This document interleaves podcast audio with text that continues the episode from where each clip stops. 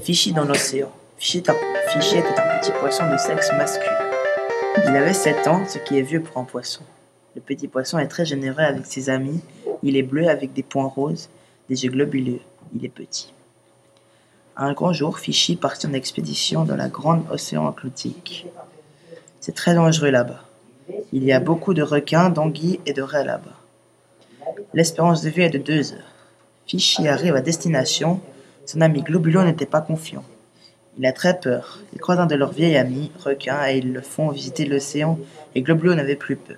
Deux heures étaient déjà passées, et ils étaient encore vivants.